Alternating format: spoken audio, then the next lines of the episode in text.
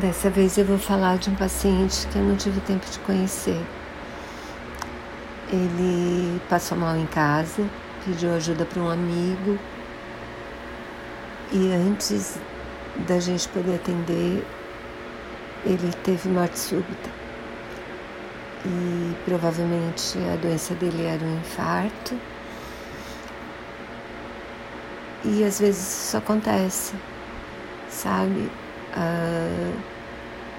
O paciente tem uma arritmia tão grave ou perdeu tanto coração que mesmo, mesmo a parada acontecendo no hospital, o, a reanimação sendo imediata, o paciente não sai. E uma tristeza, uma tristeza mesmo.